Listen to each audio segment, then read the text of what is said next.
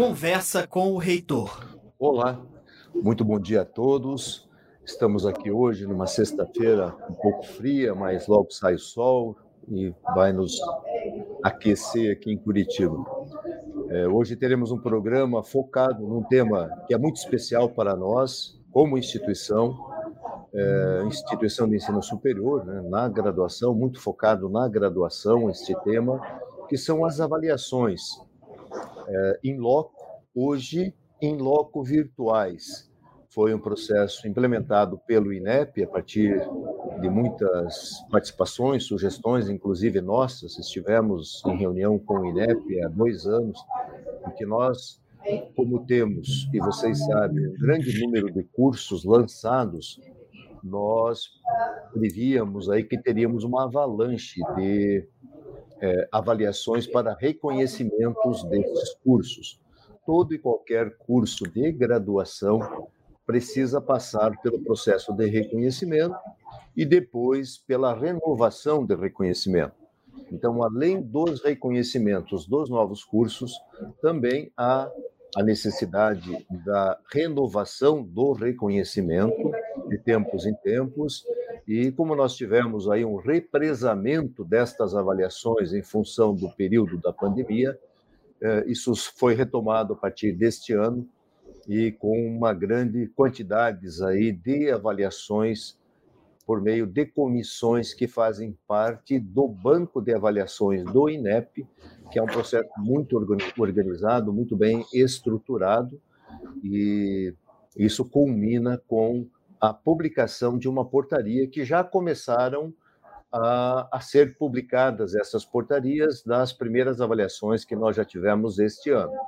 Então, a partir daí, eh, os nossos, o site da Uninter, né, dos nossos cursos, das nossas escolas, eh, vocês poderão ter acesso às portarias à medida que elas forem sendo publicadas, nós atualizaremos essas informações. Esta avaliação específica para reconhecimento de curso faz parte dos SINAIS, que é o Sistema Nacional de Avaliação do Ensino Superior no Brasil. São diversas formas de avaliação.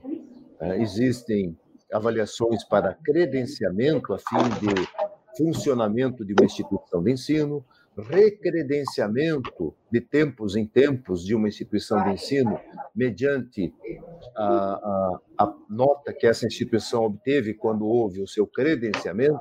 Então, se ela obteve a nota 4, esse credenciamento vale por quatro anos, e assim sucessivamente. É, nós passaremos por uma avaliação é, brevemente de recredenciamento do centro universitário.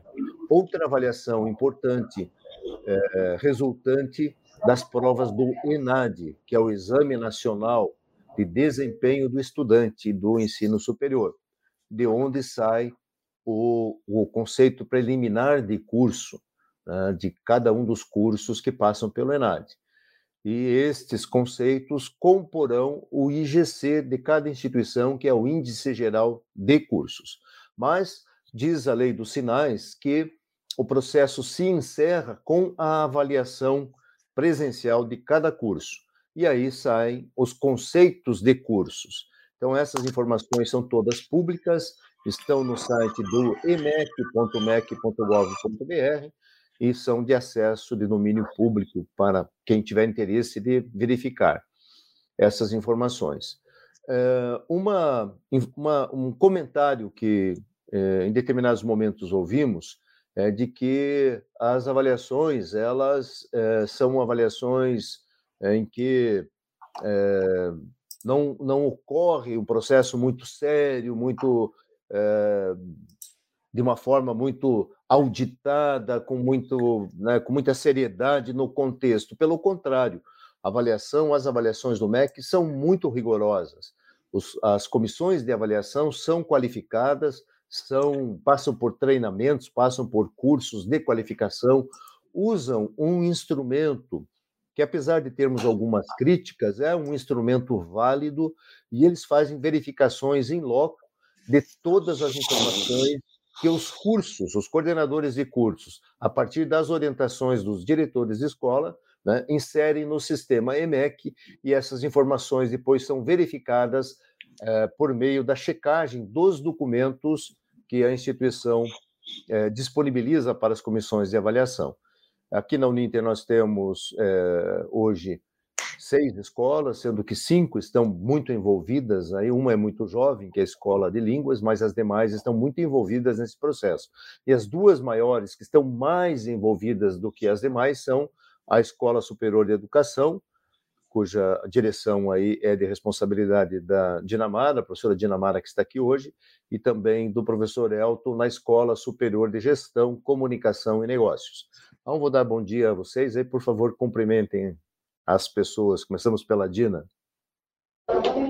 Bom dia, magnífico reitor, Benhur.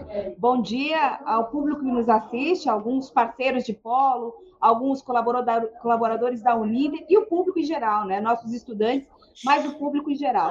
É, esse convite me é muito grato, viu, Benhur? Eu vou ser breve aqui na minha saudação inicial, mas é muito importante num evento né, público, nós falarmos da importância e da seriedade que é uma avaliação de um curso de graduação, ou seja, desse momento avaliativo. Mas meu bom dia a todos e venham para esta discussão que nós vamos ter aí nessa conversa com o reitor. Bom dia, Benhur, bom dia, Dinamara, a todo o pessoal que já está aqui conosco. E para te começar a conversa, eu diria assim, né? Já há, há muito tempo atrás, a, a, gente vem discutindo de que a, a, avaliação é uma coisa séria em qualquer processo, né? Se nós falamos que na aprendizagem é, a avaliação é importante, imagina então você avaliar um curso que está que, é, que, que você olha assim, qual é o resultado que eu tenho, né? Um profissional que eu broto no mercado, que saiba bem. Então, qual a importância de avaliação no estudo? É levar isso muito a sério é, é, é uma questão extremamente importante. Então, não se trata só de tirar uma nota para passar na avaliação de um curso. Né? Ter uma boa nota na avaliação de um curso significa que você está tendo realmente uma preocupação muito grande com a formação de pessoas que vão para o mercado. Né? E aqui eu vou até usar um exemplo que a, a própria Dinamara sempre fala, né? Imaginem, eu estou formando professores que talvez lá na frente vão ser uh, professores dos meus netos, começa por aí. Então, eu tenho uma preocupação toda especial com esse tipo de pessoas que nós estamos formando. Então, acho que a avaliação tem esse caráter uh, de, eu não diria garantidor, mas de uh, atestar de que tudo aquilo que deve ser feito está sendo muito bem feito. Acho que esse é o ponto principal. Excelente esse comentário, os comentários de vocês dois, e um algo que é relevante que o Elton tocou é o seguinte: é, qual nota, qual conceito final nós queremos ter em cada um dos nossos cursos. Claro que nós, os conceitos variam de 1 a 5, né, numa escala de 1 a 5. Para tirar um conceito 5 num indicador, porque cada, cada instrumento de avaliação de curso é composto por três grandes áreas. Né? Tem a área que trata do, do projeto pedagógico em si, né, da proposta pedagógica do curso né, e da instituição. Tem uma outra, um outro segmento que cuida do corpo docente, tutores e colaboradores né, e administrativos, tem um monte de requisitos também, indicadores, e o terceiro segmento é a infraestrutura e suporte e apoio em tecnologias, etc., para o curso. Muito bem. Nós, nós aqui na Uninter, nós temos uma meta estabelecida que é atingir nota 5 máxima em todos os indicadores, cujo objetivo final é, a partir do sistema que calcula né, essa, esse resultado final, nós obtenhamos a nota máxima 5 no curso. Então, esse objetivo é estratégico para nós. Nós não trabalhamos na Uninter, como o Elton até mencionou ali, né, que há a possibilidade de definirmos estrategicamente atingirmos a nota 3, né, o conceito 3, que é o conceito mínimo para sermos aprovados. Então, se tivermos, ou qualquer instituição tiver uma nota 3 em um curso, tem, não tem problema. Ele vai ser aprovado, ele vai continuar em funcionamento. E como é que uma instituição pode definir uma, uma nota 3? É simples, é reduzir a titulação do seu corpo docente, é não investir em tecnologia o suficiente para é, que o curso aconteça de forma adequada, é reduzir seus materiais didáticos, é adequar a sua estrutura, suas propostas para uma nota 3. Quer dizer, vamos baratear os nossos cursos, vamos baixar a qualidade dos nossos cursos para tirar uma nota 3 e conseguirmos manter é, a aprovação, digamos assim, do MEC e não sermos referência de qualidade, há essa possibilidade estratégica, há tanto há que algumas instituições estão adotando essa estratégia hoje. Nós acompanhamos os resultados de muitas instituições né, que nós usamos, inclusive, como referência para nos posicionarmos aí frente ao mercado, que é uma concorrência bastante grande, e nós percebemos que, principalmente as instituições de capital aberto, cortaram muito dos seus cursos, da, da qualidade dos seus cursos, reduziram muito a qualidade e elas estão nos índices que são publicados, índices acadêmicos, né, estão em queda, né, estão baixando a sua qualidade. E isso tem afetado, obviamente, os resultados também dessa, dessas instituições. É, infelizmente, para a educação, isso está acontecendo hoje no Brasil, e é um grande problema. Né? Há um grande problema focado aí. Na Uninter, nós temos um direcionamento do nosso presidente, do nosso mantenedor, em sentido contrário. Temos que manter a qualidade dos nossos cursos, temos que manter a qualidade do, da formação dos nossos alunos, porque, como mencionado aí pelo Elton, né, nós poderemos ter aí professores ou pessoal da área de saúde, ou engenheiros, arquitetos, né, que estarão aí trabalhando no mercado com que formação? para nós tem que ser a melhor formação. Né? Os nossos egressos precisam, não só os egressos, mas também os nossos alunos, durante os seus cursos, precisam estar em condições de atuar no mercado de uma forma muito presente e com grande qualidade.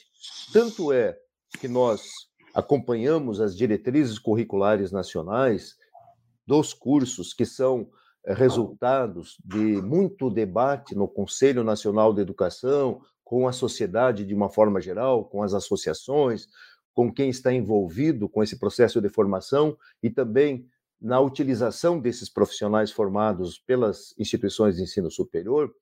E nós percebemos nesses debates que participamos que há um foco hoje muito nítido na questão do exercício profissional durante um curso de formação superior.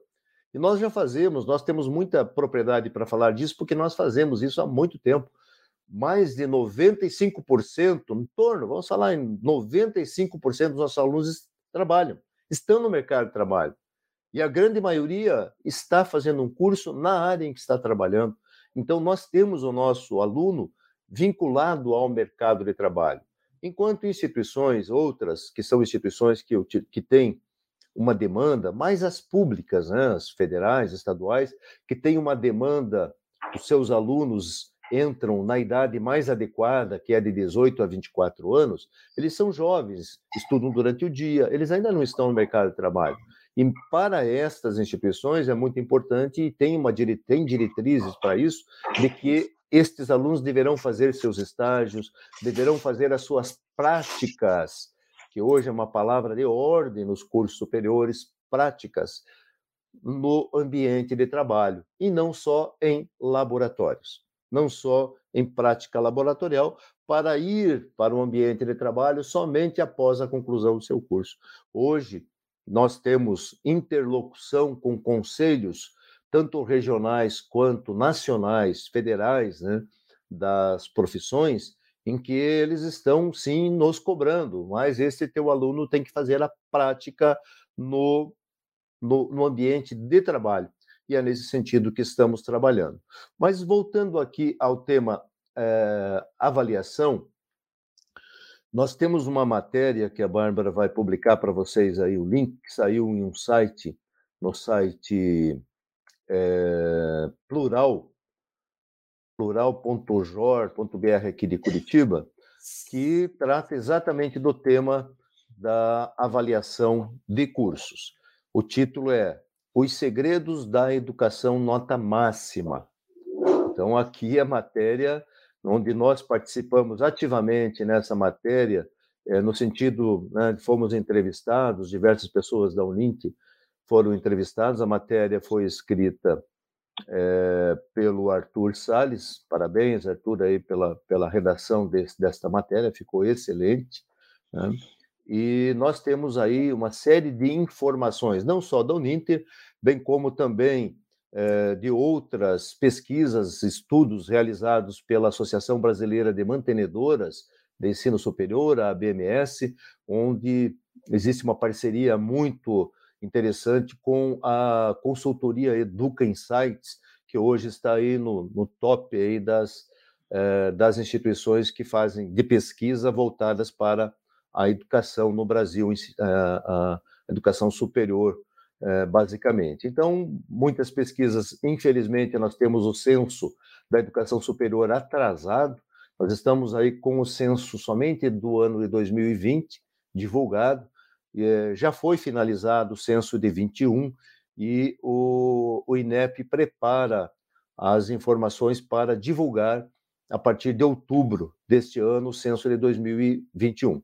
Nós gostaríamos que o, o, censo acontecesse no transcorrer do ano e que no início do ano o censo fosse divulgado, né, do ano anterior. Mas vamos trabalhar com o que temos. Então, esta matéria traz é, de uma forma bastante objetiva as informações do censo, em que em 2020, pela primeira vez, né, o total de alunos ingressantes em todos os cursos presenciais é, do Brasil ficou menor do que o total de alunos ingressantes nos cursos na modalidade à distância.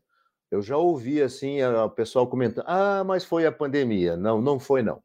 Não foi a pandemia, porque esta, é, este, esses dados eles são do censo de 2020. Tudo bem, é o ano fechado de 2020, mas a grande maioria de ingressos acontece no primeiro evento do ano.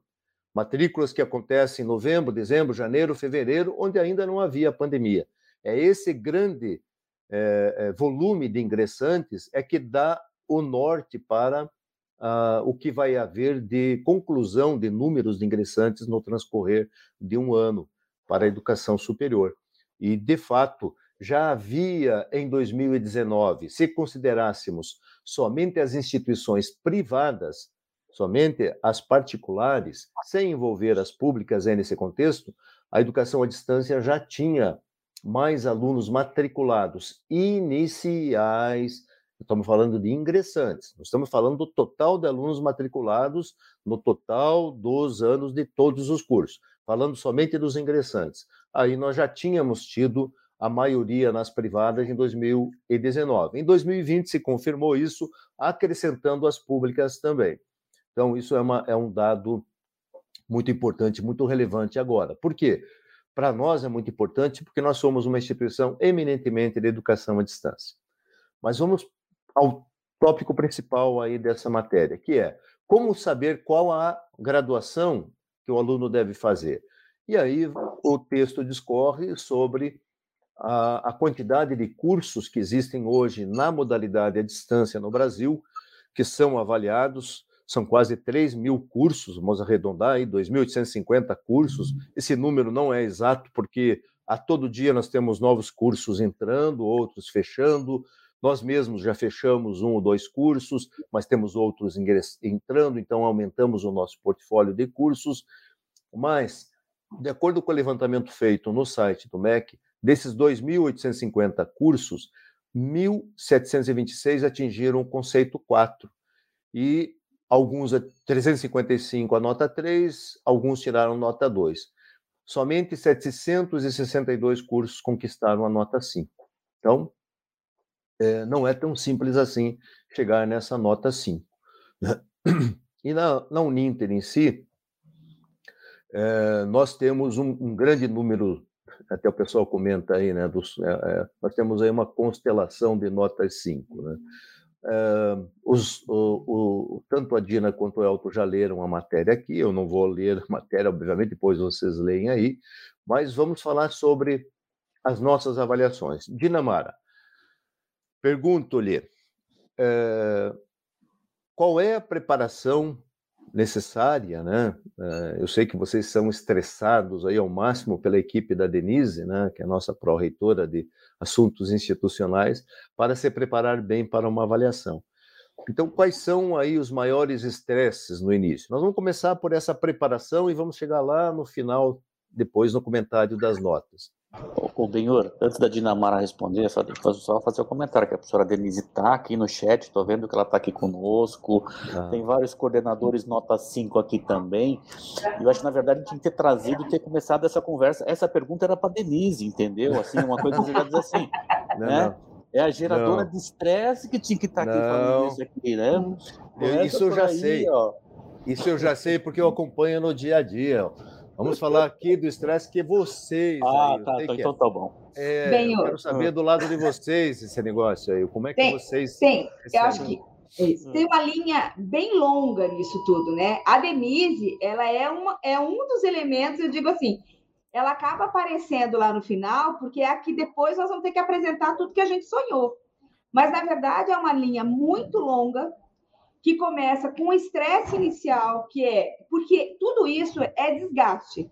Não adianta você falar que ah, é tudo é tudo muito lindo porque você sabe o que você está fazendo para a sociedade brasileira, você sabe o que você está fazendo para um estudante, para a vida de uma pessoa, né? Porque você se vê também naquele lugar. Mas começa quando um diretor ou quando um grupo de professores começa a perceber que o mercado precisa de um curso. E daí nós vamos passar por setor de marketing, por setor financeiro, quer dizer, começa tudo aqui. É, vamos ver se isso realmente vai ter aluno. Mas tem pouco aluno, por que, que mesmo assim você quer lançar? A gente tem que pensar que está numa instituição eminente EAD, privada. Então, você faz composições para que esse curso aconteça. Então, esse nascimento, como todo nascimento, ele não é traumático, mas ele é um momento de é um momento inicial que já te causa um grande estresse, porque ninguém chega na avaliação com nota 5. É um caminho muito grande. Depois desse nascimento, que passa por uma aprovação muito grande interna, e depois o, o aí você tem o público, lançou um curso, esse público fez adesão de 50 alunos ou de 11 mil alunos, como educação física, é, 15 mil alunos em teologia, mais de 100 mil alunos, muito mais né, em pedagogia, a gente pode falar historicamente aí, mais de 200 mil alunos em pedagogia. Ali também tem um momento muito importante, porque aquele, aquele curso que você desenhou, ele está sendo testado. Então, você tem os professores, você tem a escolha de currículos, a escolha de material, a produção desse material. A nossa grande parceira, a Lindsay, a equipe dos estúdios, liderada pelo Sérgio pelo Reginaldo. Então, essa preparação, que é um caminho muito longo, os administrativos que estão fazendo toda uma, uma atividade nos bastidores e que não aparecem, né? Porque os professores acabam aparecendo, os diretores acabam aparecendo, né? Tudo o coordenador acaba aparecendo, mas os administrativos estão nos bastidores. Então, esse caminho de construção chega na mão da, da Denise e da equipe da Praia. Aí a Denise vai falar assim para nós: agora mostra a Denise, na verdade, com a equipe da Praia, é a primeira equipe que diz assim: eu quero que vocês mostrem o que vocês fizeram no decorrer desses três anos, desses dois anos e meio, desses quatro anos. E aí, então, a gente vai montar, um, mas muita documentação. Ah, falou do estágio, esse manual de estágio, o que, que tem nesse estágio? Então, ela vai fazer, a Denise, eu digo assim, ela é uma, a nossa primeira grande avaliadora, a equipe dela, porque eles vão agrupar todas essas peripécias pedagógicas que nós fizemos, todos esses grandes momentos, que quando você está lá numa das avaliações do Ministério da Educação, a primeira justificativa é por que, que você lançou um curso? Tinha público? Aquela cidade precisava disso? Vai ter mercado de trabalho? Porque você não lança um curso, e você falou muito bem no começo, Benhur, sem pensar que tem um ambiente profissional.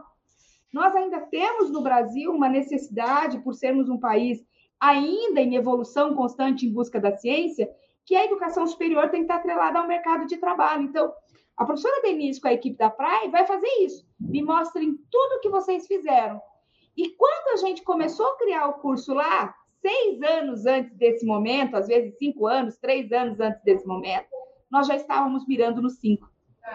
Porque ninguém cria um curso mirando no 2, mirando no 3. Então, você cria um curso mirando, eu quero ser nota 5. Então, esse caminho, eu estou até falando assim para a professora Denise, que carinhosamente é a nossa primeira grande avaliadora com a sua equipe, porque ela faz essa checagem antes do MEC chegar. Então, assim, é importante para as pessoas que estão aqui, alguns são externos, não são professores da Uninter, não são estudantes, ou mesmo estudante para porque está fazendo o curso, compreender que cada ação que acontece dentro de uma sala de aula, é, online, cada material é extremamente pensado, é extremamente planejado. Nós temos uma checagem interna e depois uma checagem externa, que é a checagem do Ministério da Educação, que aí a nota que a gente busca é sempre o 5, né? E no mínimo o 4, mas o 3 também é bom. Vou deixar o Elton falar um pouco aí. Isso, Elton, na mesma linha aí, você que sofre bastante estresse aí nesse sentido, não nisso só, né? não, mas eu acho que aí, Benhor, vem uma coisa que é assim, né? A, a, a instituição ela é avaliada como um todo. Né? Uma das primeiras coisas, o primeiro item de avaliação da instituição, você falou bastante de avaliação de curso, mas eu vou falar da avaliação dos centros universitários, das faculdades e assim por diante. Né? E o primeiro item de avaliação se chama autoavaliação institucional. E tem muita gente que acha que a autoavaliação institucional é, é só a CPA fazer uma pesquisa com os alunos para saber se eles estão satisfeitos. Não é só isso.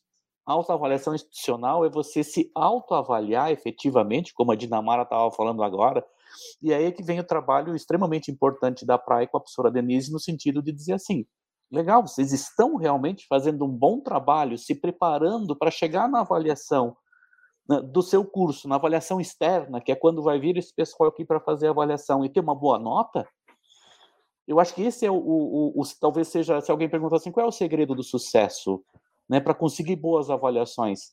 Ter um bom processo de autoavaliação dentro da própria instituição. Então, não é um caso isolado de um curso. Eu lembro que lá em, em 2012, 13, logo depois que a gente virou centro universitário, bem, você vai lembrar que daí veio uma carrada de reconhecimentos de curso, né? Logo na sequência. E o nosso desafio lá naquele início de processo foi quando é que nós vamos conseguir ter o primeiro cinco, né? Porque até então não existiam cursos com nota 5. Nota 3 era o que a gente olhava assim, nossa, se tiver um 3 legal, um 4, meu Deus do céu, até que saiu o primeiro 5. foguete. Né? né? E foi lá atrás que a gente começou a essa, construir essa situação de olhar e dizer assim, nós precisamos ter uma estrutura de autoavaliação interna. Nós, internamente, temos que buscar isso. Que foi quando a professora Denise até chegou para cá, você vai lembrar disso também, que ela foi trazida para nos ajudar nesse processo como um todo. E aí a gente fez as primeiras equipes em que a gente fazia simulações de avaliações dos cursos com os avaliadores internos. Nós continuamos uhum. fazendo isso até hoje. Nós nunca mais paramos de fazer autoavaliação e dizer assim: como é que está a minha apresentação? Como é que estão os meus materiais? As minhas evidências que eu tenho, são todas elas adequadas para tirar uma boa nota? Né? E a gente tenta se preparar muito para isso antes. Então, quer dizer, todo esse trabalho de se autoavaliar primeiro e ter certeza que vai ter um bom resultado é o que garante resultado. Não é esperar que lá na final da conversa vai ser uma nota por osmose, porque os outros cursos foram bem. Não, não se abre mão desse rigor em nenhum curso. Né? Tanto que agora a gente está desenvolvendo cursos novos né, para serem lançados no ano que vem, nos próximos anos e assim por diante. Né? Até o professor Cláudio, que sai lá na revista, está aí ajudando no desenvolvimento de um curso novo e nós estamos lá naquela história assim: atende DCN, legal. E o instrumento, será que nós damos conta com isso? E o material, como é que nós vamos fazer? Né? Como é que isso vai fazer para que essa coisa toda aconteça e aconteça bem? Como é que nós vamos fazer? Quem é que nós vamos chamar para produzir um bom material? Quer dizer, o curso nem começou ainda e a discussão já está assim: como é que eu faço o curso nota 5? Não é curso nota 3. Que foi até na, na, na semana passada, Benhur, eu conversei de novo com o, o, o, o Jean lá da, da, da Papum, né, e aí ele veio com um mentor dele aqui que está orientando ele a respeito disso. Ele perguntou como é que a gente pensava os cursos. Eu disse: olha, a gente sempre pensa um curso para o melhor aluno, para ter a, tá buscando a melhor posição no mercado. Aí ele disse assim, mas por quê? Eu disse, é óbvio. Para que, que eu vou pensar um curso nota 3 se eu posso pensar 5? O serviço é o mesmo. Tá? É. É Nessa assim, linha, eu estou te interrompendo aí um pouco, até para lembrar, né, nós, nós, precisamos ter um, um, o contexto histórico sempre presente, como você relatou aí, né? As dificuldades que nós tivemos, eu lembro dos primeiros três cursos que foram reconhecidos na educação à distância na instituição, os três tiraram nota 4, né, eram três cursos da FATEC, uhum. é, processos gerenciais, é, GPI, e o outro que era de primeira, Comex, da primeira comércio, comércio exterior. exterior. exatamente, esses três tiraram nota 4. E nós foi a primeira avaliação de EAD na época, tanto que eu, não havia nem instrumento de avaliação para EAD, né? era um todo, era um instrumento presencial que era utilizado na época, né? Nem o MEC estava preparado ainda para esse processo avaliativo. Não, imagina a gente, né? Imagine nós aí. Mas enfim, deu tudo certo. E nós começamos a nos preocupar a partir dali na construção né, do contexto avaliativo. E isso que você mencionou, né, da, da, da autoavaliação, que a Comissão Própria de Avaliação é, conduz aí pela, pelas mãos do Hélio, né, evoluiu muito também nos últimos 10 anos. Nós sempre levamos muito a sério isso. Né? Isso fica evidenciado quando vem uma comissão de avaliação e o, e o Hélio faz a apresentação lá para eles, é sempre elogiado esse trabalho. Então, esse processo de autoavaliação sério, levado a sério, não é para cumprir tabela.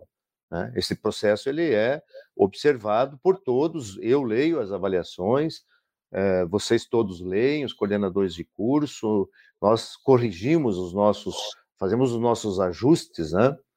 É, o Marco Eleutério costuma falar aqui, né, dar um tapa no leme aqui, né, na, na em detalhes, né, para a gente ter a, o melhor resultado e chegar lá no, né, na, na, nota máxima 5. Mas você tem razão, no começo a gente não tinha, sonho, nem sonhava, pô, nota 5 era uma coisa impensável, mas nós entendemos a época, você teve uma participação direta nisso, a Dina também, né, contribuiu com os, com, porque tem um grande número de cursos avaliados pelo ENAD, que nós olhávamos para o IGC, o Índice Geral de Cursos, que nós tínhamos três e nós objetivávamos o quatro, né? chegarmos ao quatro no IGC em dez anos, a partir do centro universitário.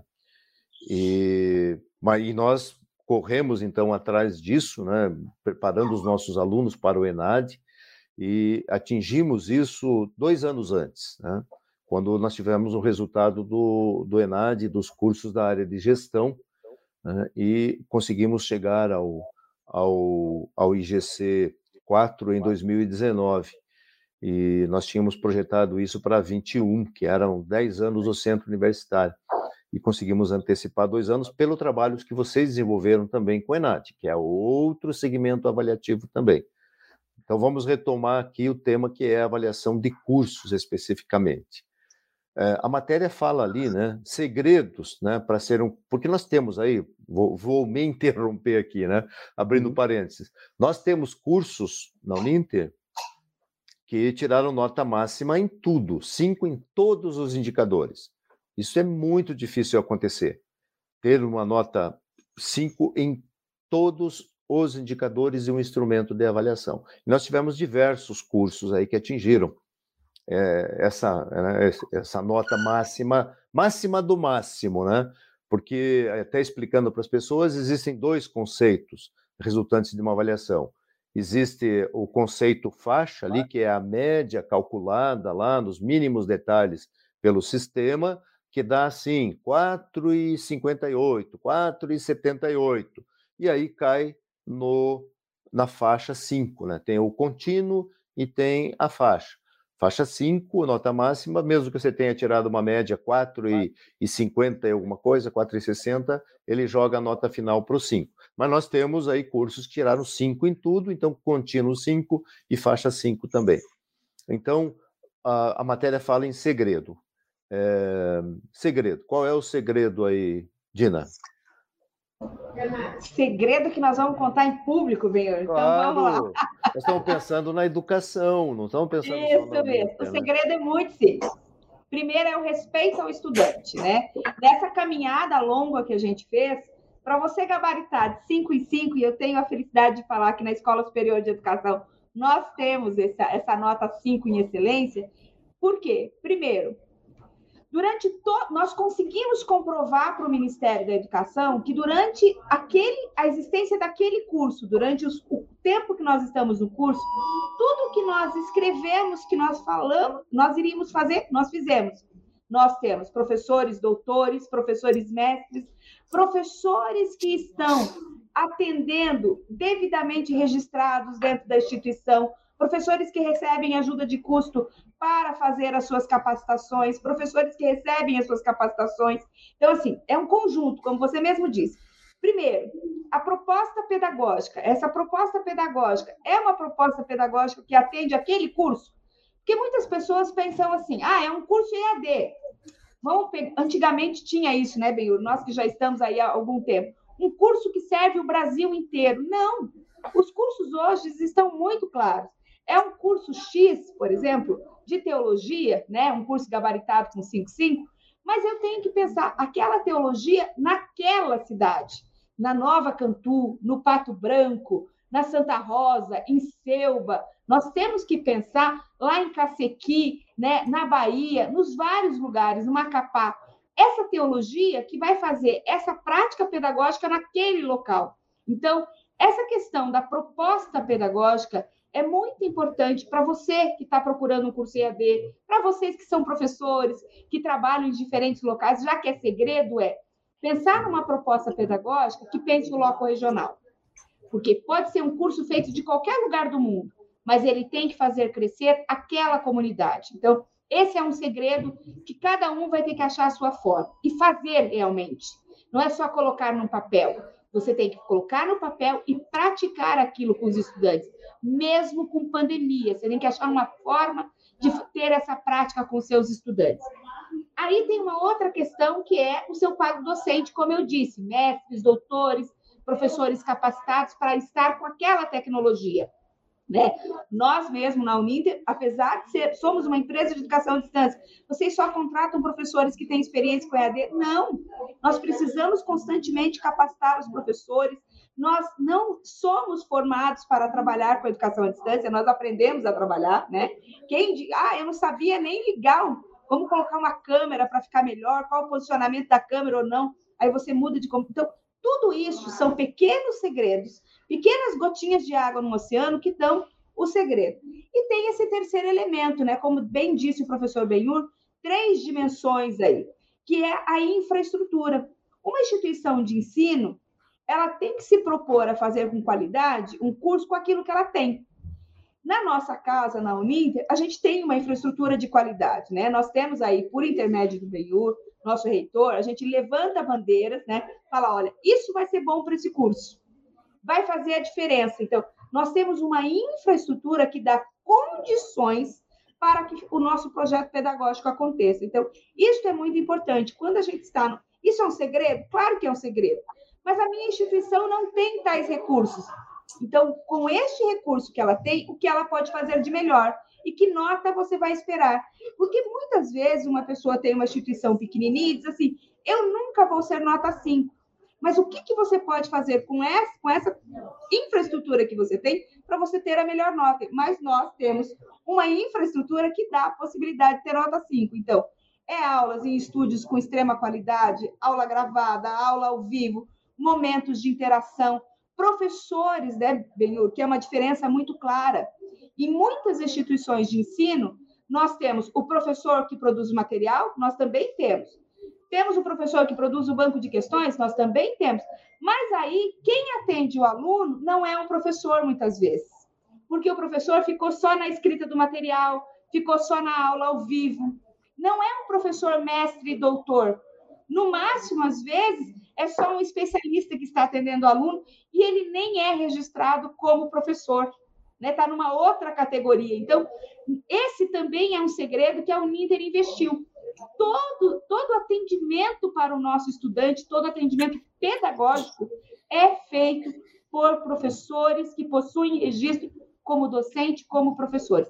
Já falei muito segredo, vou deixar para o Elton falar um pouco de segredos. É. Não, mas o, o, o, até pedir para a Bárbara, ô Bárbara, puxa aí o comentário do, do professor Guilherme, lá às 9h58, que para mim ele já explicou um monte de coisa. Em que ele diz assim: não é por acaso A instituição tem uma estrutura e um planejamento que permitem aos cursos chegarem à excelência, mas principalmente tem pessoas comprometidas e grandes lideranças. Uh, esse compromisso com, com, com o resultado, bem, eu que acredito que a gente assumiu lá atrás. Uh, a gente já trabalha junto há muito tempo, desde 2005 entramos na mesma semana aqui na Uninter, depois no meu retorno para cá, e acho que de 2007 para cá já são uns 15 anos trabalhando junto e brigando e discutindo, e não vamos fazer aquilo e vamos mudar o outro. E no passado a gente ficava uma, realmente numa briga de uma situação que era uh, uh, quando alguém falava em um reconhecimento de curso, por exemplo, a gente saía contratar doutor porque não tinha na casa, né? E hoje nós uh, mudamos essa realidade lá atrás a partir do momento em que as próprias, os nossos professores da, da, da, da Uninter começaram a fazer mestrado, doutorado.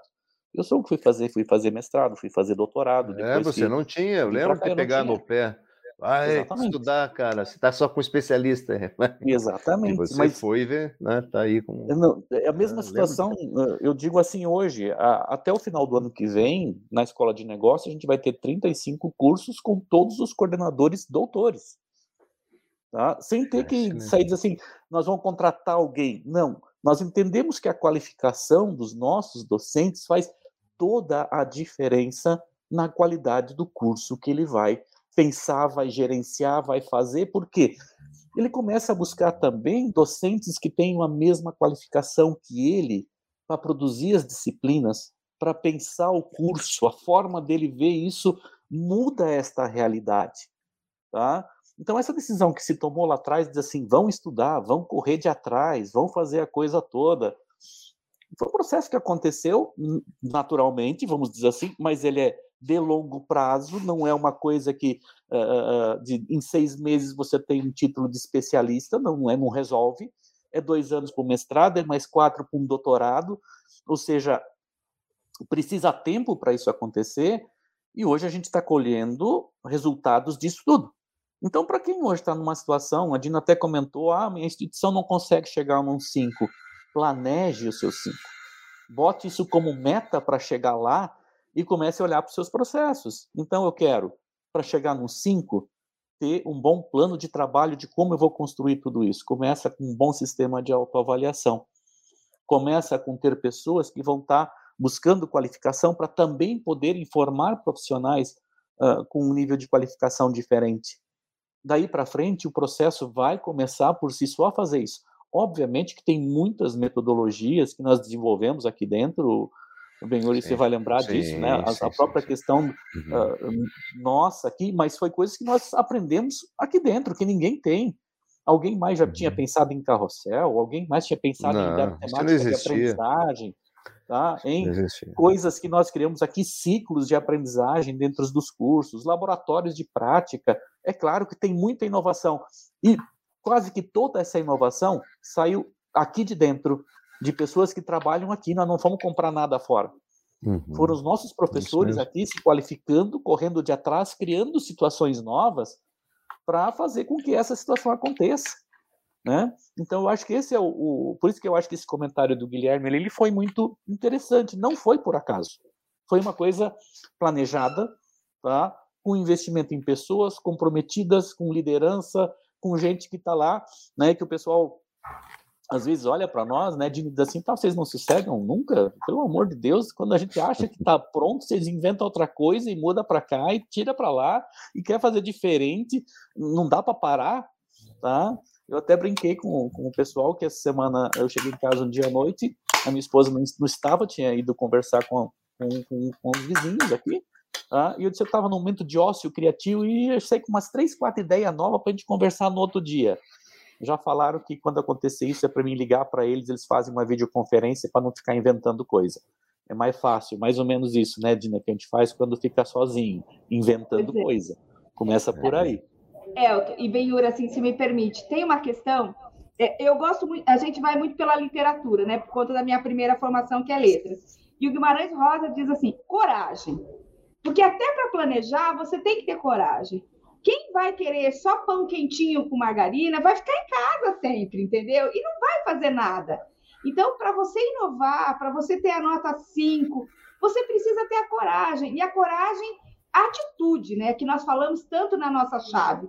Nós precisamos ter essa atitude de estarmos aqui nessa sociedade, de graças a Deus ocuparmos posições que nós podemos fazer pelos outros, pela sociedade brasileira, e não só brasileira, porque nossos alunos estão no mundo, né? A nossa sala de aula é uma sala de aula do tamanho do mundo, mas a coragem, eu tenho que ter atitude de ver que se eu estou bem, poxa, eu estou bem, eu levantei, eu tenho minha casa, minha família, tenho comida, tenho estudo, o estudo transformou minha vida, eu tenho que levar isso para mais pessoas. Então, essa coragem de ter pelo trabalho a dignidade da nossa vida também pode ser um grande segredo, Benhur. Porque não adianta esperar que vai cair do céu.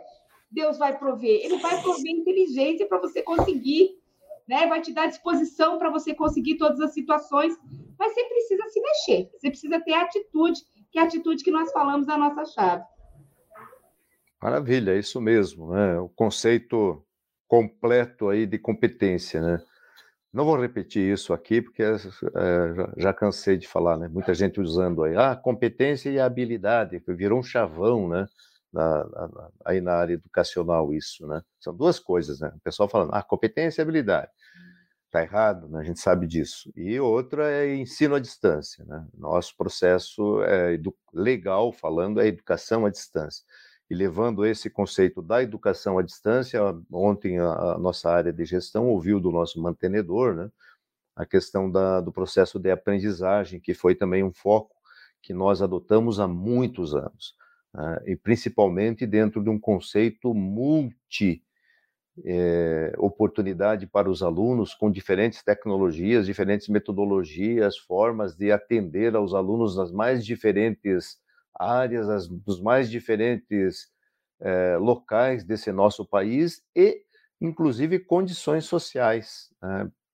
É, nós buscamos soluções aí para muitos problemas, muitas vezes a partir de um aluno. Quando era muito mais fácil eu dizer, ah, negão, te vira, né? Chama alguém da família para te ajudar aí, quando a pessoa não conseguia trabalhar com um computador, por exemplo.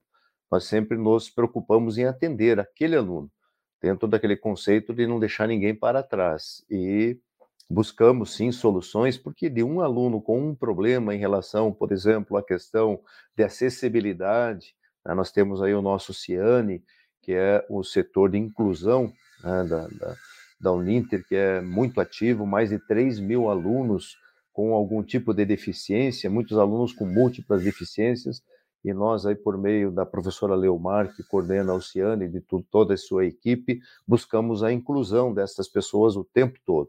Enfrentamos problemas, às vezes algumas trovoadas, enfim, mas isso está acontecendo, de fato, já há muitos anos. E também é uma área muito é, relevante para nós, né? buscarmos a, a, promover a inclusão e a educação à distância nesse país está promovendo essa grande mudança houve um comentário aí, inclusive, no sentido de que logo teremos mais gente, alguns anos, né, mais gente formada na educação à distância. E hoje, até há esse conceito já superado, né, de que a educação à distância não tinha qualidade. Hoje nós mostramos e demonstramos e provamos que sim tem qualidade, tanto que nós já tivemos seis primeiros lugares no ENAD no Brasil inteiro, né, na Uninter, é, alunos oriundos da educação à distância.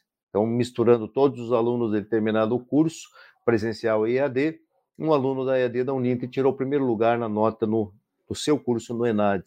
E isso nós tivemos em seis cursos diferentes. Então, prova, né, por A mais B, que sim, a educação à distância forma, e forma muito bem.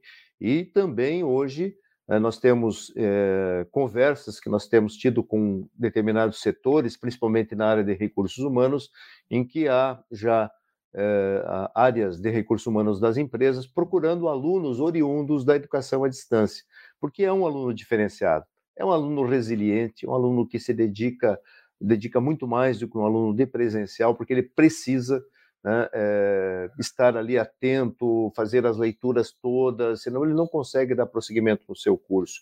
Estar conectado, estar conectado com seus colegas, entrar no Univirtus, fazer todas as atividades, essas atividades estão lá é, estão lá organizadas, estruturadas. Né? E aqui na Uninter até aconteceu um fenômeno contrário. Né? Nós levamos as coisas boas da EAD para o, o, nossos cursos presenciais e hoje nós temos somente o direito, que também está utilizando aí nosso sistema de avaliações né, das provas online para os cursos presenciais, para os alunos do presencial né, do direito, e então há essa, há essa integração. Esse foi um outro contexto na Uninter que nós eh, tivemos eh, uma percepção há muitos anos de fazermos a integração das nossas propostas pedagógicas presencial e EAD dentro de um mesmo contexto, né, unificando matrizes curriculares, ati atividades para os alunos, e isso trouxe muitos ganhos né, para, para a instituição ao longo dos anos. Uh, muito bem, já estamos com 50 minutos aí de programa, mais do que isso já fica cansativo. Suas mensagens finais aí, por favor, Dina e, e Elton. Já aproveite para se despedir também das pessoas aí. Bom, mais uma vez, muito obrigada, professor Benhor.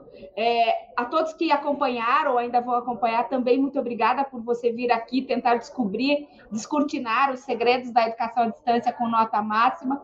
É, nós temos um comentário do Rodrigo Rangel dizendo ainda sente muito preconceito com EAD.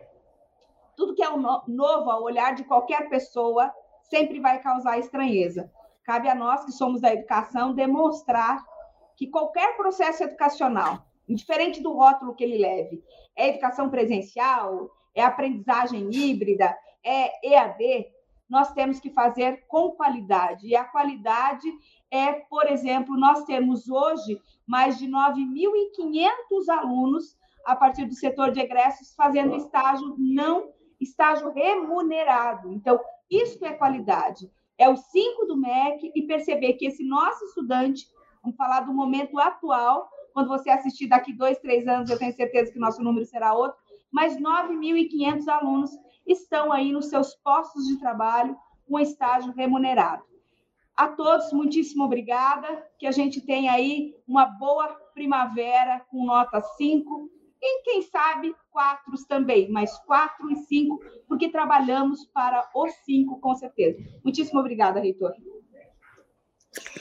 Uh, uh, uh, eu não vou deixar de, de, de, aproveitar o comentário que a professora Denise fez aqui agora há pouquinho, que hoje é aniversário do Mauri, né, que ele não está liberado do bolo, tá?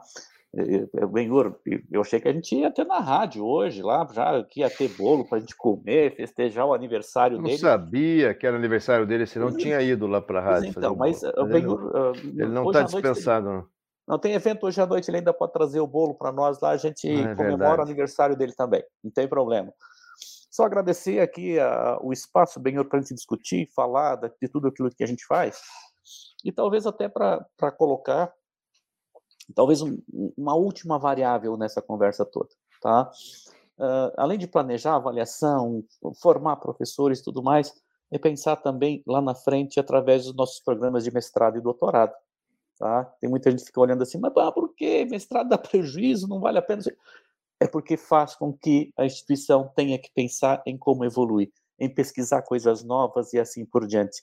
Então, eu acho que é o processo como um todo né, é de valorizar desde o ensino técnico que a gente tem hoje até o doutorado, lá na alta pronta, uh, isso faz com que a gente tenha que olhar uh, a instituição de ensino como um todo. E é isso que faz toda a diferença. Obrigado pelo convite aí, pela parceria de sempre também com a, com a Dinamara, né, e agradecer a todos que estão aqui conosco hoje, uh, participando, interagindo e dando algumas dicas aí que a gente aproveita para falar. Grande abraço a todos. Muito bem o mestre já dizia, né? Quem tiver ouvidos, que ouça, né? Então, nossos programas sempre trazem alguma contribuição. Agradeço aí uh, aos dois convidados de hoje, a Dinamara e o Elton. Uh, agradecendo também esse percurso e essa dedicação aí à, à nossa instituição. Uh, ontem tivemos um evento muito simbólico, né, com todos os diretores de escola, coordenadores, é, junto com o nosso mantenedor, é, o conselho de administração, mais a diretoria da empresa, né, Uninter SA, e, foi algo assim muito um momento muito especial, porque todos puderam ouvir diretamente do nosso mantenedor, né, qual, quais são os caminhos que nós devemos seguir, né, e sempre a palavra qualidade está muito presente né, nesse, nesse, nessas diretrizes E, e vocês também puderam ouvir né, de outras pessoas, do próprio Edmilson, que também é do conselho, né, um agradecimento pela dedicação e pelos resultados que nós estamos obtendo, né, que vimos obtendo aí ao longo dos anos e cada vez com uma, uma qualidade né, um, mais evidenciada aí dos nossos trabalhos e mais reconhecida pelo mercado, por outras instituições. Uh, vocês puderam ouvir, inclusive, né, de, de, outros diretores da empresa uh, que vieram de outras instituições que, de fato, uh, nada se compara ao trabalho que nós desenvolvemos aqui com a qualidade que as nossas pessoas têm. E vocês ouviram né, do nosso mantenedor também, aqueles que estiveram lá presentes, que a Uninter é uma uma empresa, né? Tudo bem, é uma SA, capital fechado, mas a Uninter são as pessoas. A Uninter não existiria sem as pessoas. E principalmente é, um agradecimento às pessoas que estão na área acadêmica fazendo a grande diferença aí na, na educação superior, na formação de pessoas aí para o nosso país, porque sem a educação a gente não tem solução mesmo, né?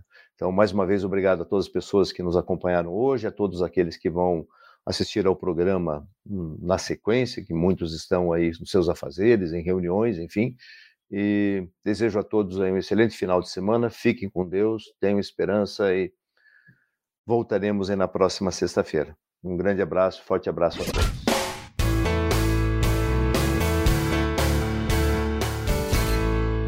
Conversa com o reitor.